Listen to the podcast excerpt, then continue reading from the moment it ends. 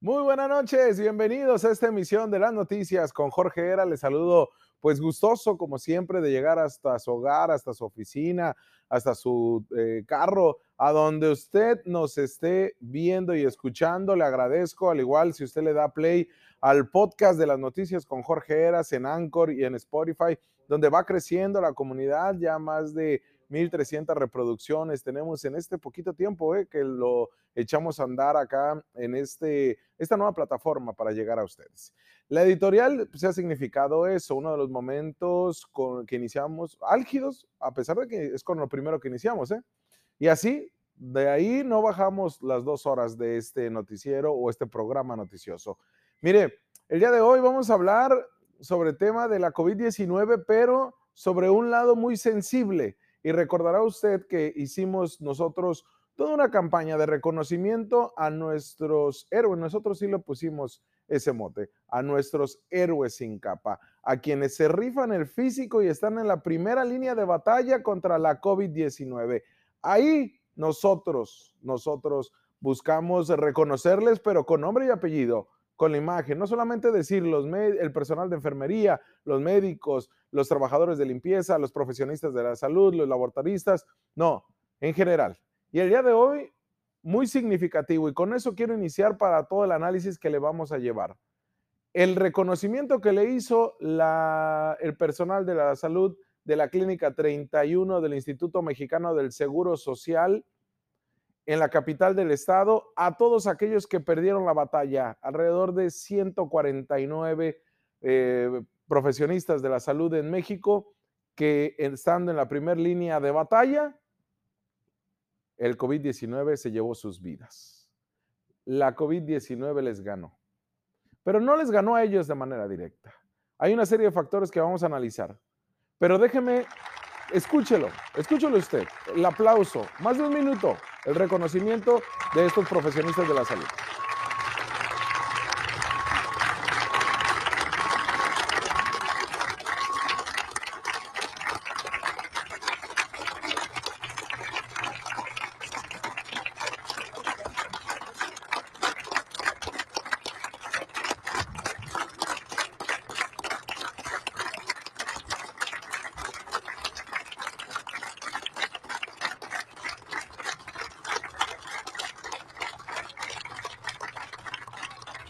Esto es en Mexicali. Así realizaron un acto de agradecimiento los médicos, el personal de enfermería y los profesionistas de la salud a quienes han fallecido en el país por estar en esta primera línea de combate. No se le pone la piel chinita como a mí. No, no lo conmueve, no nos lleva casi hasta las lágrimas. Adiós no es para siempre, se leían en algunas de estas hojas que traían o que cargaban estos eh, pues personal de la salud de la Clínica 31 del IMSS en Mexicali, pero que prácticamente no solamente todos, todo el personal de la salud de las diferentes instituciones, clínicas y nosocomios, sino también todos esta sociedad les estamos eternamente agradecidos. Adiós no es para siempre. Seguimos en la lucha. Adiós no es el final.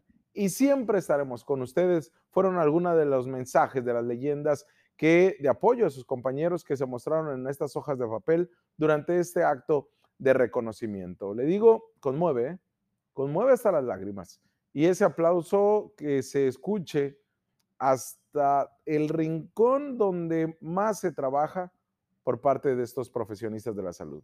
Pero vámonos a este análisis, porque la crisis por la falta de doctores en los hospitales y clínicas de Baja California fue reconocido desde un principio por el propio secretario de Salud, Alonso Pérez Rico. Dijo que el personal de salud era escaso en Tijuana y en Mexicali y en Ensenada porque se dieron cuenta que poco se le invirtió no solamente en el pago y en un buen pago a todos estos eh, enfermeros, enfermeras, médicos, eh, laboratoristas, eh, personal de limpieza, a todos aquellos de los hospitales, sino que no se incrementó la plantilla. Se hizo burocrático como no se imagina esto. Son más de 10 mil eh, empleados que dependen de la Secretaría de Salud y de esos 10 mil no tenemos los suficientes médicos y sobre todo enfermeros y enfermeras en Baja California. Además, el personal de salud se vio contra otra dificultad, la fisiológica. ¿Por qué? Porque muchos de ellos, y se habla de entre un 30 hasta un 50%, eh, por ciento, que tenían arriba de 60 años, que eran diabéticos e hipertensos, que bueno, sabemos, es la población más vulnerable en este momento de la pandemia. Es así que se generó un déficit, le digo, de entre el 30 al 50% en la planta laboral del sector médico público y en el privado. Y es ahí donde también se dieron a la tarea de contratar y hacer programas especiales y con que tuvieras tu cédula profesional, con eso era importante para poder llevar. Aún así, por problemas sindicales y problemas personales, se despidió a, enfermeros, a médicos de clínicas del ISTE, del ISTECALI y del Hospital General. Pero ese es un tema político. Acá la cuestión es que hasta el mes de junio nos topamos con varias realidades porque si bien es cierto, se ha hecho todo un trabajo más que loable, titánico, por parte de todos estos que le decimos héroes con nombre y apellido, también se han visto con dificultades en cuanto a que no les dan la repartición de vida o suficiente de los insumos médicos. Se han visto con el enojo, con el reclamo de familiares que no entienden por qué su familiar entró caminando, un paciente entró caminando al hospital y salió en un ataúd. No se explican por qué no hay medicamentos y tuvieron que invertir su propio recurso económico en pagar medicina para el tratamiento de la COVID-19, medicina para otras enfermedades, 1.500, 2.000, 3.000, 5.000 pesos. Esas dificultades son las que han tenido también que enfrentar todos estos profesionistas. Mi reconocimiento sin duda alguna, pero más aún aquellos que perdieron la vida en la batalla esta. Hasta el mes de junio, en Baja California, hasta el mes de julio, se habían registrado 300 casos de trabajadores de la salud contagiados por la SARS-CoV-2, de los cuales 13 fallecieron. Ese fue el último reporte que nos dio la Secretaría de Salud de los profesionistas de la salud muertos y contagiados. De esos 13 que fallecieron, 4 fueron médicos, 3 enfermeros y otros 6 empleados de este sector. Ahí nos palpa una realidad porque Baja California es una de las entidades que mayor número de personal médico contagiado o contaminado por la COVID-19 y muertos hay en el país. ¿eh? Pero ¿cómo estamos en el país? Durante esta semana, la Secretaría de Salud a nivel federal dio a conocer que en las 32 entidades federativas de México se registraron de marzo hasta el último día de julio 11.394 eh, infectados 11.000, perdón, 394 infectados y 149 decesos por COVID-19. las entidades con mayores contagios y muerte de personal médico son Ciudad México, Estado de México, Baja California, Tabasco, Sinaloa y Veracruz. El director de epidemiología de la Secretaría de Salud, José Luis Salomía, precisó que de los casi 11.400 casos de trabajadores de la salud contagiados por la COVID, 5.841 positivos son del IMSS, 4.160 de la Secretaría de Salud, 772 del ISTE. Y en los nosocomios de las Secretarías de Salud de los estados, como el caso del Hospital General de Ensenada, de Mexicali de Tijuana, que son hospitales COVID, ahí son 210, 210 trabajadores contaminados de COVID. En los privados son 178, en los hospitales de Pemex 129 entre otros, porque hay que recordar que también hay hospitales militares.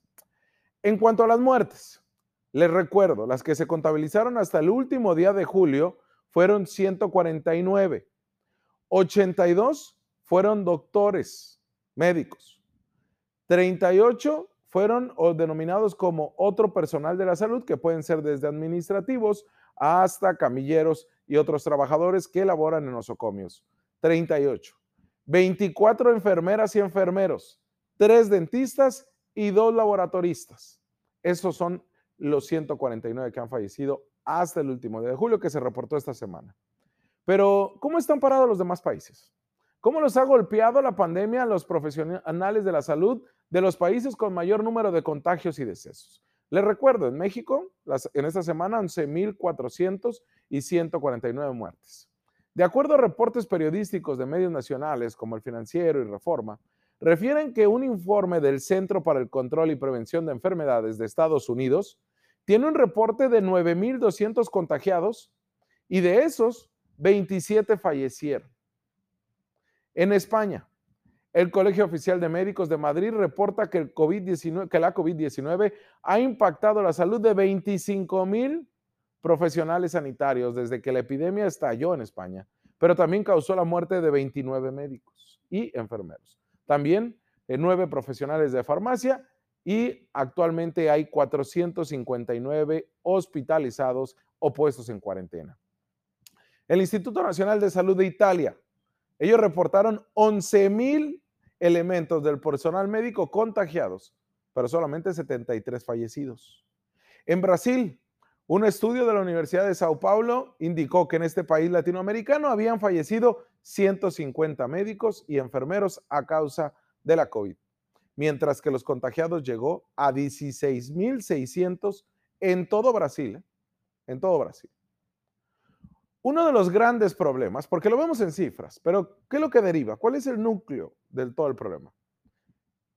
Primero, déjeme decirle, es que el gobierno no nos transparenta rutinariamente las cifras, no solamente de cuántos son y en qué hospitales se contagian y en cuáles mueren médicos y enfermeras por SARS-CoV-2. A pesar de que ellos sí cuentan con información de sus sistemas de información epidemiológica. No lo hacen de manera rutinaria y eso nos ayudaría, sobre todo a estos profesionales de la salud, a saber, porque tienen que redoblar medidas. Si de por sí para ingresar llegan y me lo, y me lo renegaban ¿eh? al principio. Llegan con hasta tres cambios de ropa para trabajar en un osocomio. Se los dije y me tiraron con tubo ¿eh? en el mes de marzo cuando les explicaba este tema. Ahorita la fecha ya se dieron cuenta que sí era cierto. Y en esto, a pesar de todas estas medidas, a pesar del traje pesado, a pesar de los gogles que se ponen, a pesar de los dos, tres cubrebocas que se ponen, o del N95, a pesar de todo el trabajo que se tiene y de lo arduo, de lo pesado, de lo cansado, a pesar de eso, tienen que tomar medidas extremas. Y esa es eh, la consideración que deben de tener los directivos de los hospitales y el propio titular de la Secretaría de Salud. Un trabajo periodístico de Mexicanos contra la Corrupción establece que el personal de atención a la salud en todo el mundo enfrenta al menos dos problemas comunes. Una, atender a los pacientes enfermos de COVID-19 sin conocer al virus y con recursos escasos y no enfermarse durante el proceso. Pero dependiendo de la respuesta de cada gobierno, se salvan más o menos vidas, así lo advierte empezando por los médicos, enfermeras, laboratoristas, dentistas y personal de limpieza. Esos son estos empleos que tienen atención directa a la salud y en los cuales hay unos más vulnerables que otros. En ese escalafón, que todos son igual de importantes y todos asumen el, el riesgo casi de la misma manera, pues el personal de limpieza es el más abandonado. El reportaje este de Mexicanos contra la Corrupción indica que una parte de los contagios y muertes por la COVID-19 entre el personal sanitario se debe a la exposición a una gran carga viral durante periodos largos, porque son jornadas hasta de 8 horas.